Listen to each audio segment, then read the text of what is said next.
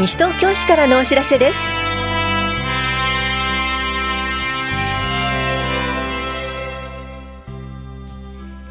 今日は国民年金保険料の全納制度。今からでも遅くない初心者のためのキャッシュレス決済実践講座などについてお知らせします。インタビュールームお話は西東京市ごみ減量推進課の岩崎邦弘さん。テーマは資源物個別収集ワンポイントです。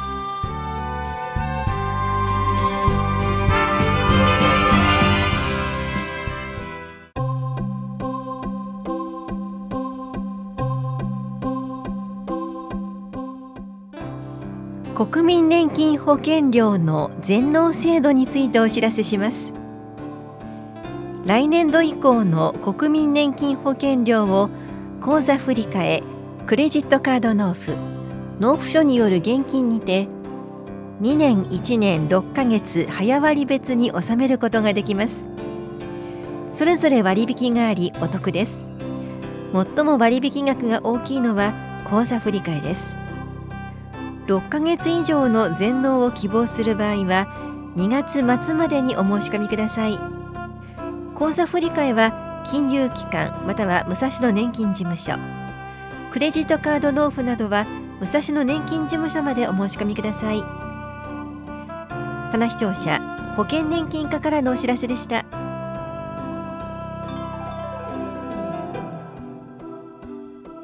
今からでも遅くない初心者のためのキャッシュレス決済実践講座のお知らせです。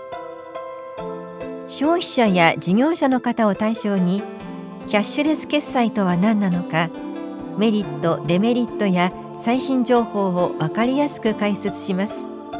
後半はスマートフォンや決済機器を使ってキャッシュレス決済を実践します。この講座は3月9日月曜日午後2時から4時までイングビル。午後7時から9時までは法や駅前公民館で行われます。共催は西東京商工会です。受講ご希望の方は3月5日までに電話でお申し込みください。なお定員は各40人ずつで申し込み順となります。お申し込みお問い合わせは西東京創業支援経営革新相談センターまでどうぞ。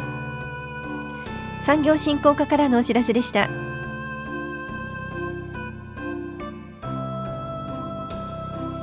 西原スポーツクラブソフトバレーボール大会参加チーム募集のお知らせです。西東京市または近隣に在住の方を対象に3月20日祝日午前9時半から午後4時まで西原スポーツクラブで行われます。1チームは7人までで混合の部はコート内男女各2人。レディースの部はコート内全員女性でいずれも合計年齢180歳以上となります。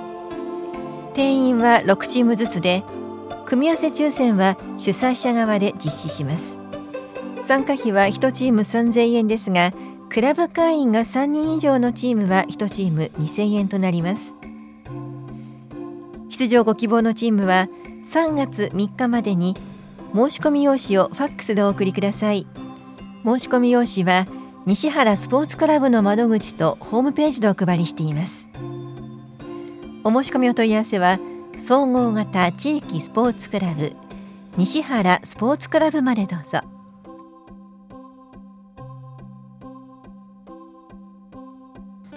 ボディケア講座膝痛予防のお知らせです。理学療法士による膝の痛み予防に関する話と自宅でできる体操の講座です。市内在住の18歳以上の方を対象に3月4日水曜日午後1時から2時まで法や保健福祉総合センターで行われます。受講ご希望の方は前の日までに電話でお申し込みください。お申し込みお問い合わせは法や保健福祉総合センター健康課までどうぞ。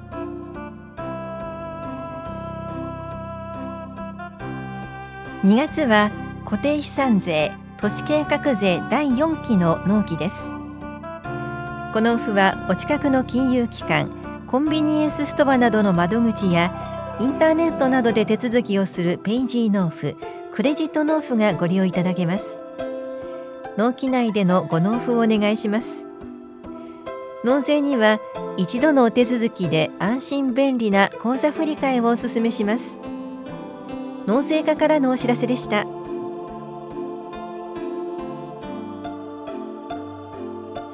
エクササイズウォーキングのお知らせです。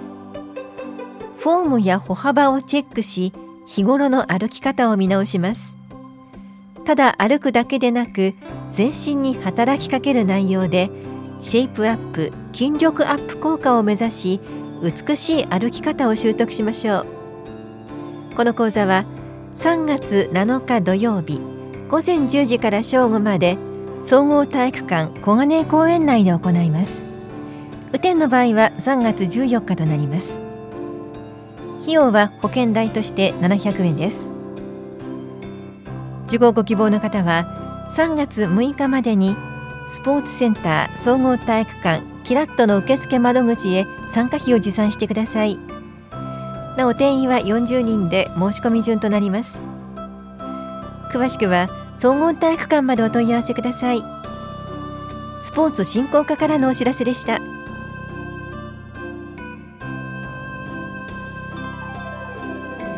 認知症サポーター養成講座のお知らせです。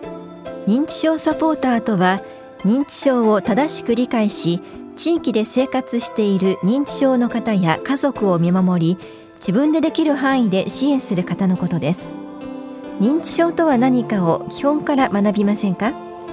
講座の内容は認知症について認知症サポーター100万人キャラバンについて認知症の方を地域で支えるためにはです。受講できるのは西東京市内在住在勤で認知症サポーター養成講座を受講したことのない方です。参加者にはサポーターの証であるオレンジリングを差し上げます。この講座は3月7日土曜日午後2時から3時半までハートフル田無で行われます。受講ご希望の方は2日月曜日までに電話かメールでお申し込みください。なお定員は25人で申し込み順となります。なお5人以上集まれば市内どこでも出張講座をします。お申し込みお問い合わせは高齢者支援課までどうぞ。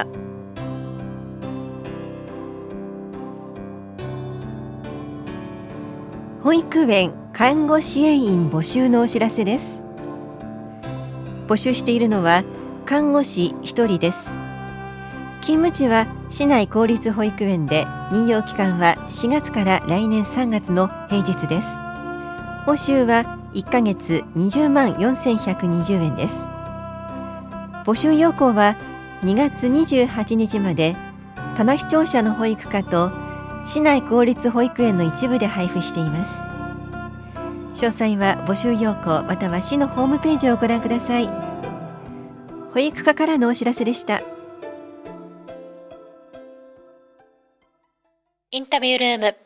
お話は西東京市ゴミ減量推進課岩崎邦弘さんテーマは資源物個別収集ワンポイント担当は近藤直子です昨年10月1日から資源物の個別収集が始まっています。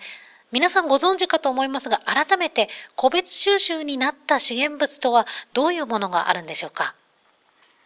はい、えー、個別収集になった資源物ということでございますが、えっ、ー、と、瓶、缶、ペットボトル、えー、スプレー缶、ライター、古紙、古布類、金属類、配色用油、小型家電でございます。資源物個別収集から4ヶ月が経っています。もう皆さん慣れてきたとは思うんですが、改めて気をつけるポイントを教えてください。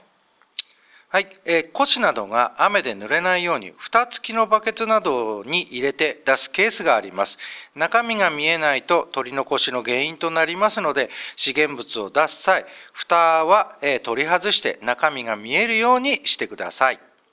また、えー、資源物個別収集により収集ルートが大幅にえ、変更しているため、えー、ゴミ資源物の排出については当日の朝8時半までに戸建て住宅の方は敷地内の道路に面した見やすい場所へ集合住宅及び集積場を継続利用されている方につきましては、え、指定された場所に、えー、排出をお願いいたします。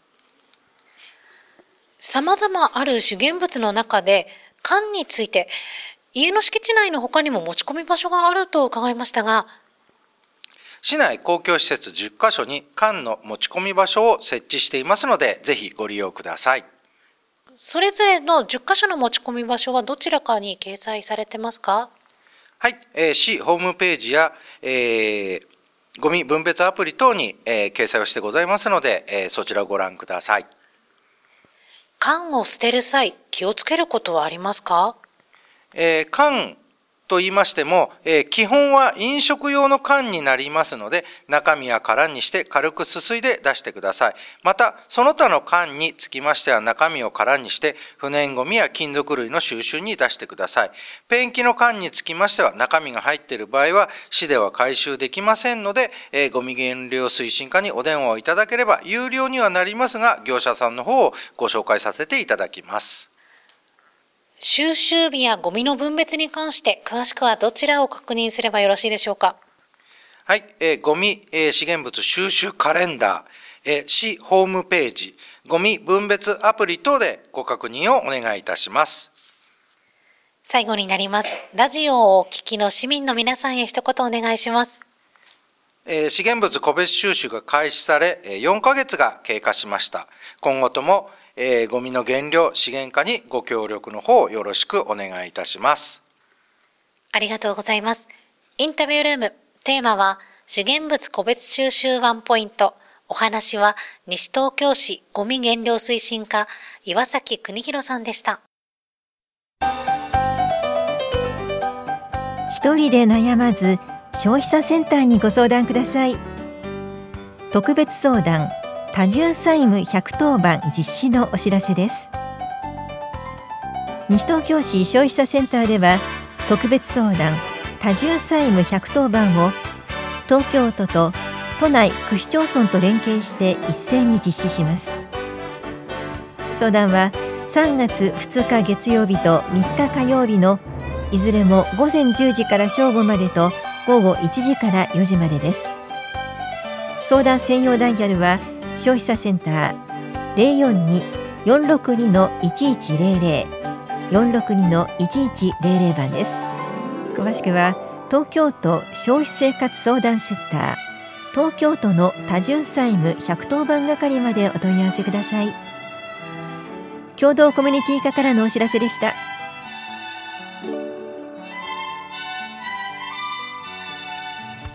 この番組では皆さんからのご意見をお待ちしています。FM 西東京西東京市からのお知らせ係までお寄せください。またお知らせについての詳しい内容は広報西東京や西東京市ウェブをご覧いただくか西東京市役所までお問い合わせください。